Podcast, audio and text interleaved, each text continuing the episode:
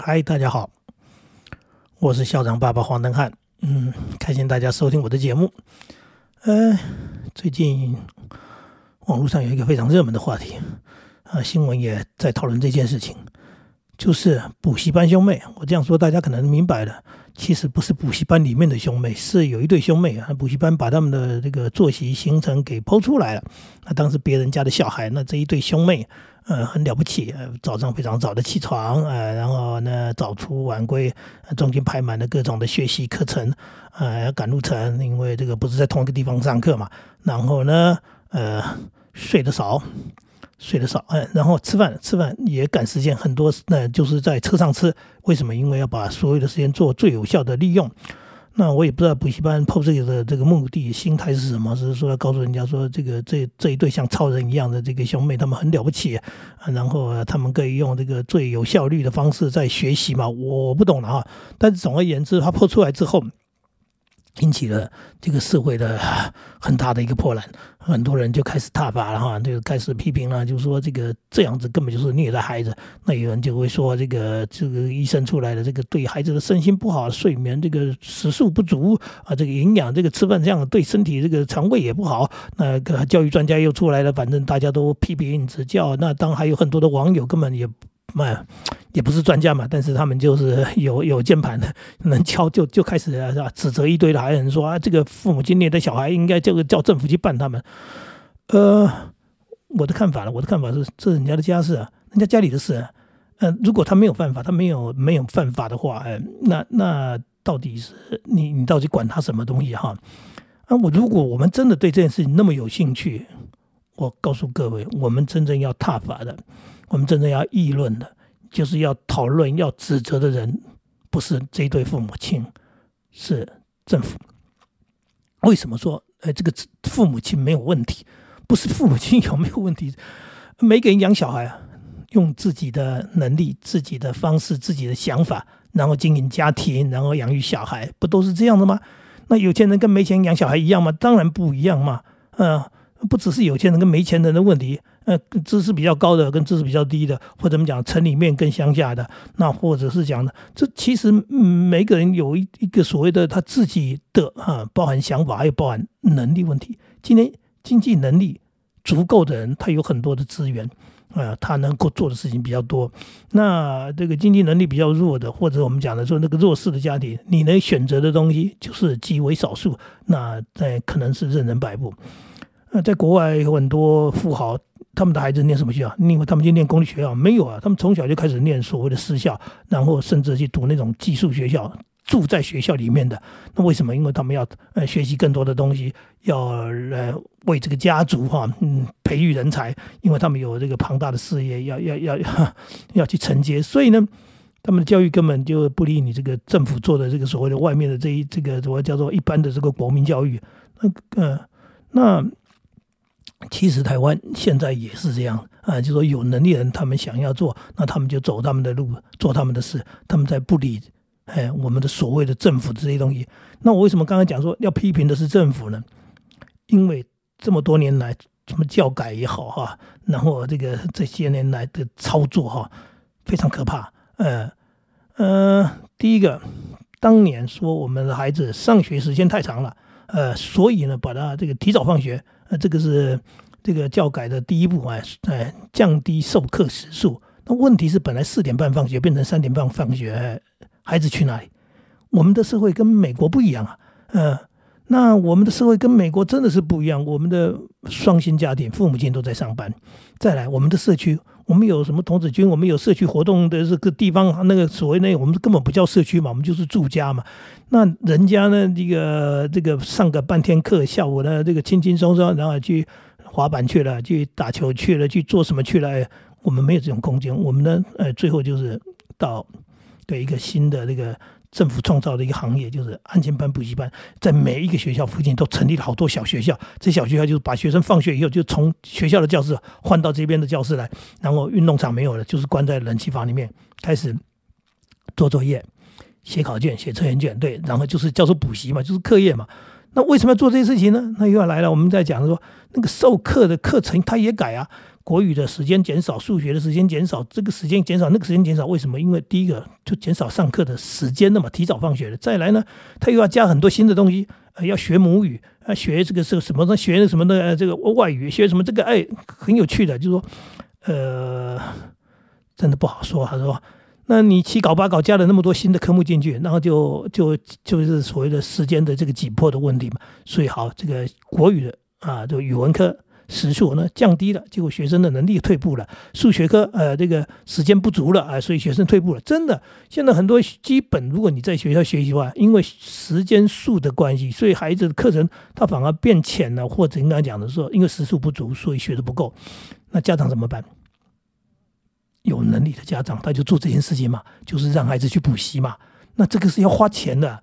呃，并不是每一个人都做得到的，呃，所以呢，就问题就来了嘛。这是政府弄得让很多人、很多的家长不安心的情况之下做出来的反应，所以他们让孩子去接受课外的各种的补习。那这些补习的目的是什么？还是一样嘛，就是天下父母心，就是希望孩子能够学得好，将来能够出人头地。呃，不要说出人头地，最起码说比较好一点。那其实有一个所谓阴谋论的说法，就是说美式的教育啊，就是美式教育，我们为什么不去学一些北欧的小国家？其实我们是比较小国家，我们不应该跟美国这种大国家一样。就我们搞的那些 学者都是搞这种美式教育，而美式教育来了，他说这个阴谋论说法是说，呃，这些所谓的富豪、这些企业家，那他们的孩子不受这些教育，他们因为走另外的系统。那这些公立学校是给什么人读的？就给一般家庭。他呢希望这些人呢，培养将来工厂公司的员工。呃，简单说就是这样，就是为他们的资本主义的这一些的整个结构里面的哈系统结构里面说，我要培养哎这些人到我这个，不然我用什么人呢？所以我的孩子是领导者，我的孩子将来是企业经营者。我们不走这条路，那这条路是给一般的孩子走的，他们是将来是要来哎替我们工作的，这是一种阴谋论说法。所以呢，其实美式的教育是极其平庸啊，呃，真的是极其平庸。那很多人读到高中毕业啊，那个自己是这个所谓他们是学英文啊，他们的英文跟我们的不大一样，他们是拼音文字嘛。那很多人那个拼音拼不出来，或者很多人那个字啊常常会拼错。那原因是什么？就是因为呃他们的教育其实是很浅碟式的，可是我们把它当做。那个模仿的对象，然后走美式的路。好了，那现在台湾走美式的路也走到这种情况之下，其实也跟美国越来越像的部分就在哪里？就是刚刚讲的，有钱的、有能力的。如果我这样说，你应该要去理解的，就是我们有好多的政府官员、民意代表，甚至所谓的教授也好，甚至学校的老师也好，他们。有能力的人啊，那这些企业家呀，他们有能力的人，他们的孩子也不读公立学校，就送私校去了。呃，那能力比较强的，是从国小就开始读私立学校。那那个经济能力比较差一点的，很多是到了国中之后，他就进私立学校去了。甚至还有一票人，他们高中之后就出国了。呃，为什么？因为他们跟国外的学校连接。呃，他的整个这个栽培的方式就是，我们要走你们这一套啊。呃，我我我我在栽培我的小孩，所以说你你要去谴责这些人嘛？这些人只是没有在呃那个那个新闻上面，没有在这个网络上面曝光，说哎某某人呐，这个他们的孩子是从小就读私校，然后读读高中以后，呃毕业出国去了，呃为什么？没有为什么？我有能力啊，对我花很多的钱，我花很多的钱的目的就是我希望我的孩子哎比你们的孩子好很多，因为我们有能力去栽培小孩。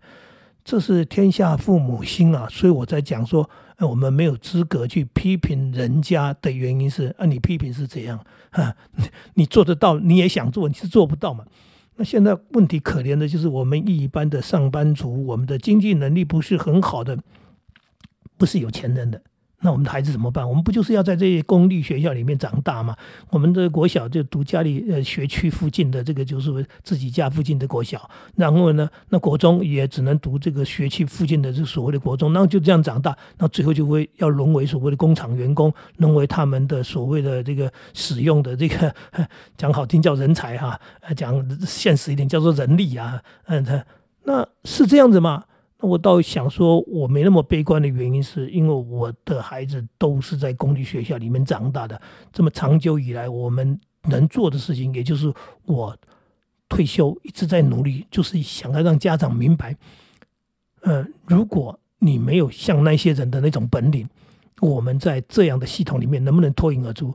当然行啊，因为你看到了好多的所谓的呃科技新贵也好，什么样的医生要什么的，呃，的律师也好，或者个是在商界里面很多的人才，他们也不是当初靠那个他们家庭的父母亲的这个能力，哎，那个经济能力那种哎所培育，他们就是走出来。那走出来的的的方式，那的方法是什么？这也是我一直在。告诉大家的说，你要建立一个稳定的家庭，然后哎关心孩子，让他有爱温暖啊，这是一个基础。然后呢，再来呢，哎对，培养基础的能力，让他热爱学习，让他喜欢阅读。为什么一再强调阅读？因为阅读没有年龄的问题，没有年级的问题。你一个小学生也可以看中学生的书啊，你认识字嘛？所以科学的东西学校没教，你会啊？嗯，很多文学的东西学校没有，你你行啊？那那说。最平凡的人就是老师教他才会，课本有他才会，还有些更惨的，就是老师教的他也不会，课本有他也不会。那就是一级一级往下掉嘛。那我们刚才讲的说，呃，很多的平凡平庸是被政府造成的，因为它的整个这个教育系统，它弱化了学校，它弱化了老师的功能，然后让这个学校啊那些东西就变成真的是在为，好像在这个资本主义在为那个工厂那个在在培训员工的那种感觉，就是你不用太强，你也不用太有能力，但是我们能不能避开这一点？当然可以嘛。这就是我在说的，我们如何让孩子。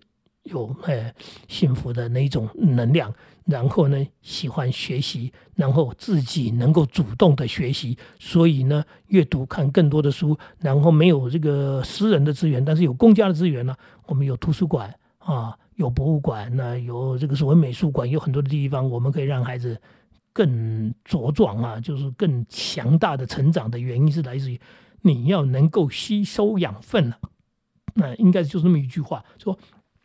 人家是有能力的，所以他们可以这样子去照顾我们没有，那我们要主动去吸收养分。吸收养分怎么办呢？那就是你的孩子要有好奇心、学习的动机，然后呢，呃，好的基础能力。好的基础能力是什么？